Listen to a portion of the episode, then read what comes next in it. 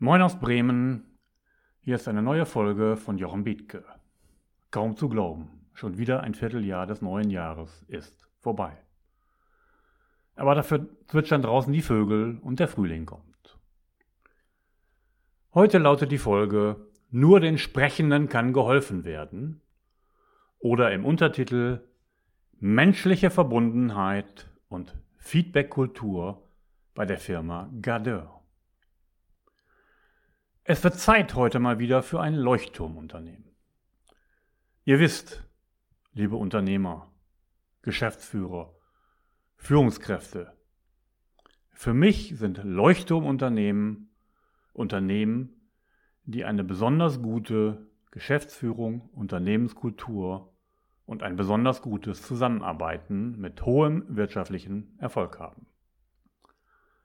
Warum stelle ich euch diese Unternehmen vor? Nun, wie geschieht Veränderung?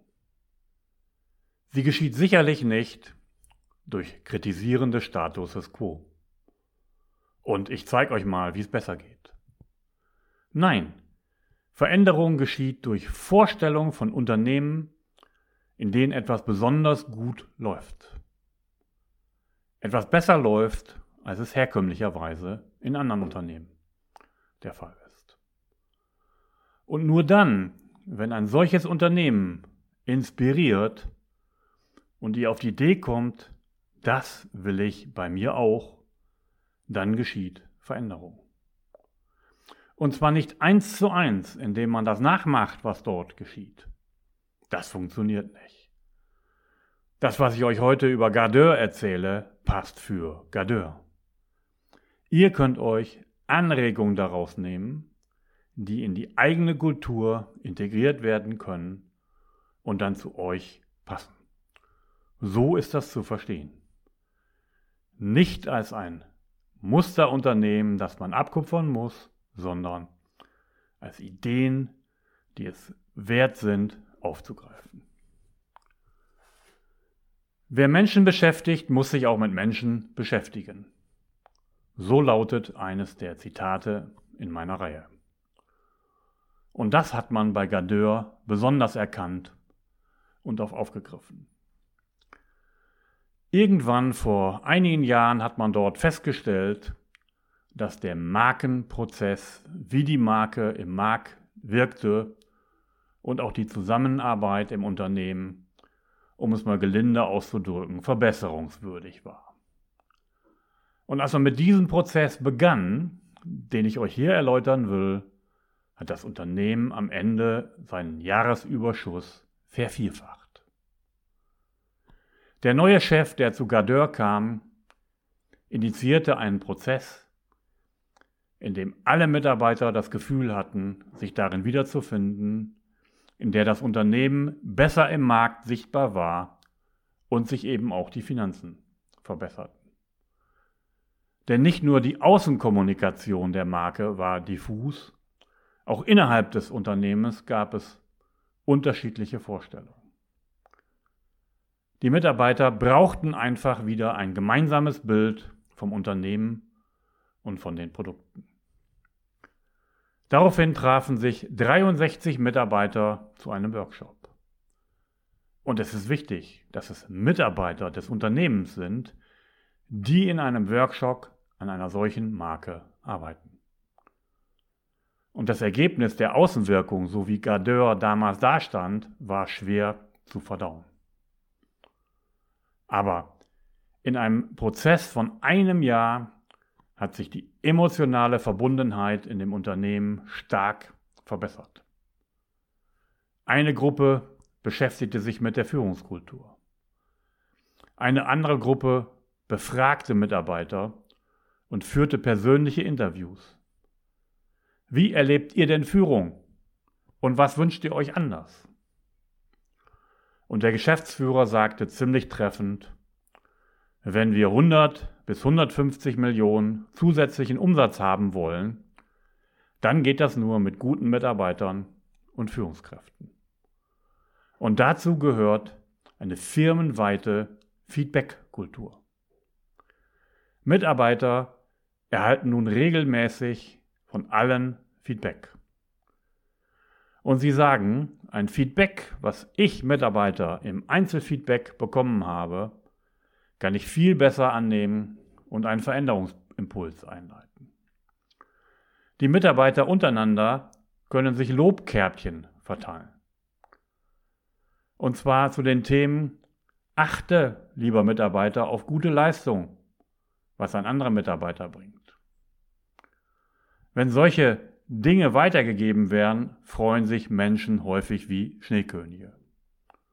Und wenn die Kritik konstruktiv ist, und man zeigte den Menschen, wie man konstruktive Kritik äußert, dann können sie sich weiterentwickeln. Und dieses ist für Mitarbeiter unglaublich wichtig. Lob und Wertschätzung. Mittlerweile können sich Mitarbeiter jederzeit neue Lobkärtchen holen und sie verteilen. Und das tun sie regelmäßig und die Effekte sind verblüffend. Warum ist das so? Nun, das Muster Verbundenheit ist tief in uns verankert und es ist einfach evolutionär beginnt. Was wäre, wenn Verbundenheit im Unternehmen herrscht? Würde das auch helfen, die geistigen Fähigkeiten von Menschen zu steigern? Man machte mit Menschen Tests in dem sie das Gefühl hatten, Teil eines Teams zu sein. Und die Tests brachten überraschend gute Ergebnisse.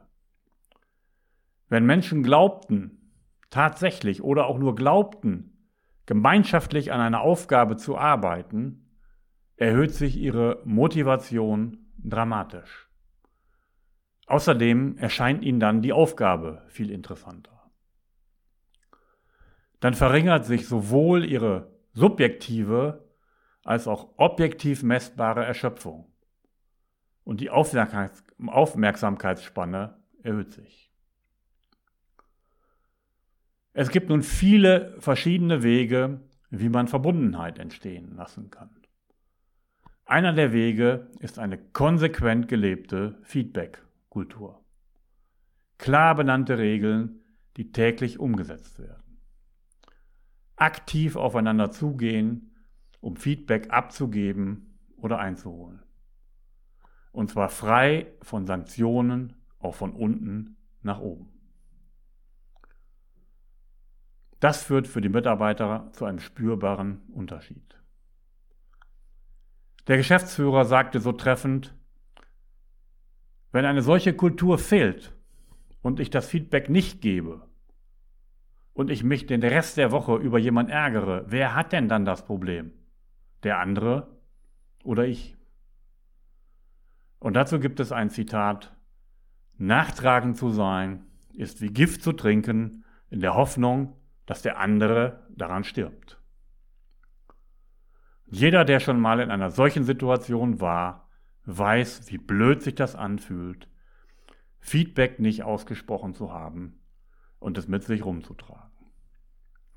Wie leicht würde jeder sich fühlen, wenn das Gespräch geführt ist? Ich habe euch dazu mal am Anfang dieser Podcast-Reihe eine Geschichte erzählt mit meiner Mediatorin Anita. Und da ging es auch darum, ein erlebtes, als negativ empfundenes Gespräch sofort aufzugreifen und sofort anzusprechen und die Sache zu klären. Denn wie sollte man sich sonst auf die Inhalte der Arbeit konzentrieren können, wenn man Ballast mit sich rumträgt? Und wie würde sich langfristig die Verbundenheit unter Menschen ändern, wenn das alle tun? Das möchte ich dir jetzt am Ende nochmal ganz kurz zusammenfassen. Verbundenheit ist ein neurobiologisches Grundbedürfnis. Das haben wir alle. Alle Menschen haben dieses Bedürfnis schon vor der Geburt und nach der Geburt. Wenn es Phasen von Angst und Stress gibt, dann wirkt Verbundenheit wie ein Beruhigungsmittel. Ich habe dazu mal einen Podcast gemacht mit den Tests mit Affen. Affen in einem Käfig und draußen ein Hund. Sobald ein zweiter Affe dazu kam, war der Stress weg und die Verbundenheit wirkte wie ein Beruhigungsmittel. Der Verlust von Zugehörigkeit oder aber auch nur die Befürchtung, die Zugehörigkeit zu verlieren, spricht das Schmerzzentrum in Menschen an. Für ein kleines Kind ist es überlebenswichtig, Zugehörigkeit zu spüren. Und wenn die Zugehörigkeit verloren geht oder droht verloren zu gehen, ist das der größte Schmerz, den ein kleines Kind haben kann. Und das gilt für Erwachsene heute immer noch. Und je weniger Angst Menschen empfinden, desto besser können sie ihre eigenen Potenziale entfalten. Und schon die pure Annahme, in einem Team zu arbeiten, steigert die Leistungsfähigkeit um 15 Prozent. Eine konsequent gelebte Feedback-Kultur ist daher einer der wirksamsten Wege, um Zugehörigkeit und Verbundenheit zu erhöhen. Wann führst du also bei dir eine solche Kultur ein? Nur den Sprechenden kann geholfen werden. Wann führst du ein, echtes, wertschätzendes Feedback zu geben, Mitarbeiter zu loben, ihnen Anerkennung zu geben? Wann ermunterst du sie zu dieser Feedback-Kultur? Und wann lässt du sie in Teams arbeiten? Und was tust du dafür, damit der Angstfaktor in deinem Unternehmen möglichst gering ist? Das war die Botschaft heute an diesem wunderbaren Frühlingstag. Lass es auf dich wirken, nimm für dich heraus, was für dich wichtig ist und setze es um. Und wenn du magst, kannst du zu ähnlichen Themen oder aber auch zu Themen, die dich persönlich berühren, demnächst zu meiner Reihe kommen, in der wir in einem Coaching-Impulsabend über kleinere persönliche menschliche Themen sprechen werden. Der erste Abend ist in der nächsten Woche am Donnerstag, den 6.4. um 19 Uhr in den Viertelräumen am Ostertor Steinweg 31.